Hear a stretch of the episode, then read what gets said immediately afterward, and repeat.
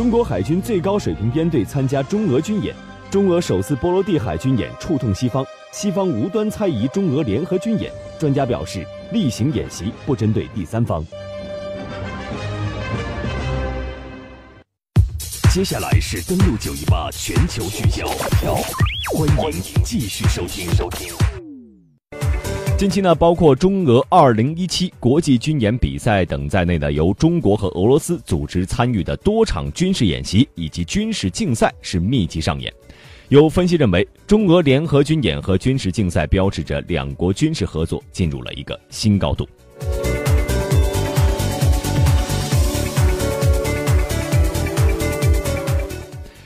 俄罗斯国防部周二的时候发布消息称，中俄海上联合2017军演的第一阶段将在本周五到下周五在波罗的海举行，而两国海军大约十艘各型舰艇，还有十余架十余架固定翼飞机和直升机将参加这一阶段演习。联合演习的实兵阶段将于下周一开始，而两国海军将演练水上联合行动以及联合反潜反舰训练。中国国防部表示，今年中俄联合军演的课题为联合救援和联合保护海上经济活动安全，这是两国海军组织的年度例行演习，不针对第三方，正在巩固发展中俄全面战略协作伙伴关系，深化两军友好务实合作，增强两国海军共同应对海上安全威胁的能力。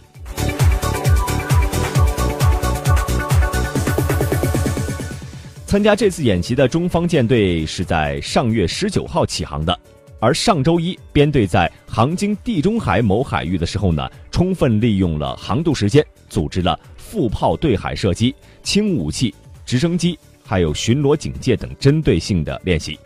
最后，编队继续向波罗的海机动。而之前呢，在航经亚丁湾某海域时，编队还接受了海军第二十六批护航编队的补给。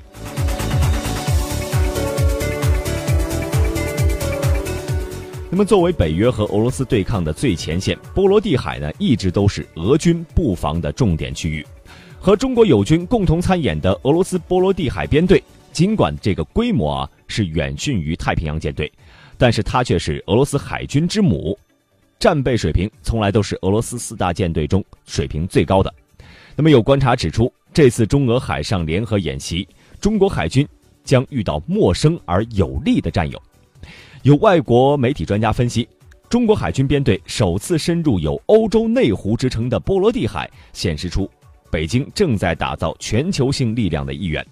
中俄海军演习的聚焦点应该放在双方所进行的联合演练是否带有更多实战性色彩，演练内容是否超出象征性意义，这将很大程度上说明中俄海军合作的发展程度以及未来发展的关系。我们来听军事专家刘江平。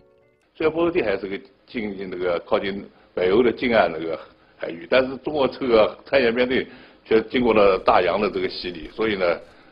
在经历这长途跋涉以后，又能我很很好的完成演习任务啊，这就表明了中国这个远洋作战能力得到提高。北约方面呢，对于这次中俄联合演习也表现出了非常关注，称这是中俄两国在欧洲内陆海域的首次军演。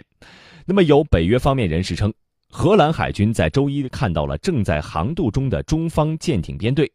而周二的时候，北约海事司令部在推特上发布的一组照片就显示，北约水面舰艇第一组在北海海域和中国舰艇编队是相遇了。推文中说，北约水面舰艇第一组旗舰挪威海军护航舰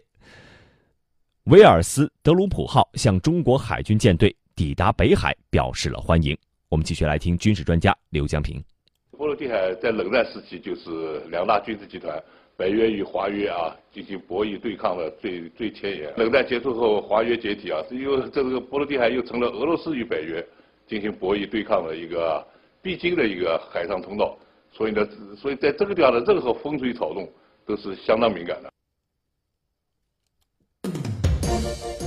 那么，其实从二零一五年开始，中俄军演就逐渐接近两国边界的一些热点地区了，比如说。几年前的海上联合军演分别在中国南海、日本海还有地中海举行，而北约秘书长斯托尔滕贝格称，北约将关注中俄在波罗的海进行的军演。而就在上周，北约两大军演“海上威风 2017” 和“军刀卫士”也是同时开启。直至今日，由乌克兰和美国主导的海上威风2017还在黑海海域是如火如荼进行，引发俄罗斯海军黑海舰队的监控。而在俄罗斯家门口举行的军刀卫士，参演规模更是大到难以想象，而且军种也更全面，被认为是显示出与俄罗斯的对抗性。那么，除了俄罗斯与北约的紧张局势，这次军演的国际环境也略显复杂。七月初，俄美的元首在 G20 峰会上的会谈尚未给两国紧张关系带来缓和，而美国总统特朗普长子小特朗普随即陷入了通俄门。俄罗斯态度强硬，要求美国归还俄罗斯在美国的外交资产。与此同时，美国也在酝酿对俄罗斯的新一轮制裁。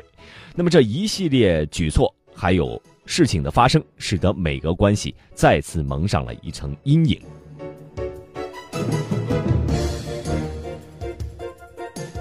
那么另一方面呢，中国与印度两国在边界的对峙也已经进入到了第二个月之际。印美日三国刚刚在孟加拉湾结束了被认为是针对中国的马拉巴尔海上军演。那么俄罗斯的一举一动，其实都牵动着美国还有欧洲的神经。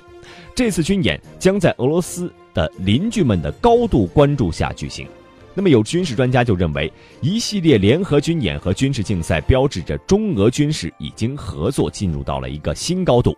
俄罗斯也有学者强调说，中俄关系正在发生着质变。我们已经在二零一六年见证了中俄在国际政治和军事领域更进一步的协同行动，今后还将会见到更多。双方很可能小心翼翼地避免谈到联盟这个词。但是两国关系已经远远超过了睦邻关系和战略伙伴关系。整个这个世界还是有很多现实和潜在的威胁。中国两国啊进行这种高频次的、高水平、高层次的这种军事交流与合作，对那个实际解决中国两国面临挑战，都是能提供一些检验的方法和手段。因此，这样的演习呢是非常有现实意义的。那么，今年的中俄海军联合演习又有哪些亮点呢？军事专评论员吴健认为，中俄海军联合演习属于这个防御性质的，西方真的不用过度解读。日本防卫研究所中国课题学者桐山博文倒是有些见解，他在一份报告认为，如果以一二年算起，中俄海军联演是先以搜救、船舶护卫等非传统安保领域为主，之后不断加紧对空、反潜、船舶护卫。等可以开展共同行动的训练，特别是一四年的演习，明显提高了层次，对雷达、声呐及通信信息进行了交换和共享，提高了共同海上防御能力。哪怕是西方媒体芥蒂很深的所谓中俄海上演习水域选择的奥妙，铜山也觉得有些不通适应。其实中俄双方都很照顾其他国家的安全关切，比如说一五年的演习把地中海。选为演习地域，但中国舰艇没有接近到俄乌交恶的水域。一六年选在南海演习，可是双方舰艇实际上距离争议水域很远的湛江附近在演习，这都反映出中俄致力于维护地区和平与稳定、避免战略误判的良苦用心。还是俄军退役的上校霍达列诺克说的巧妙：现在世界上只有这样的国家，才对中俄演习和战略走近感到不爽。那就是想当世界警察，并且只许州官放火，不许百姓点灯的国家，才会感觉到不舒服。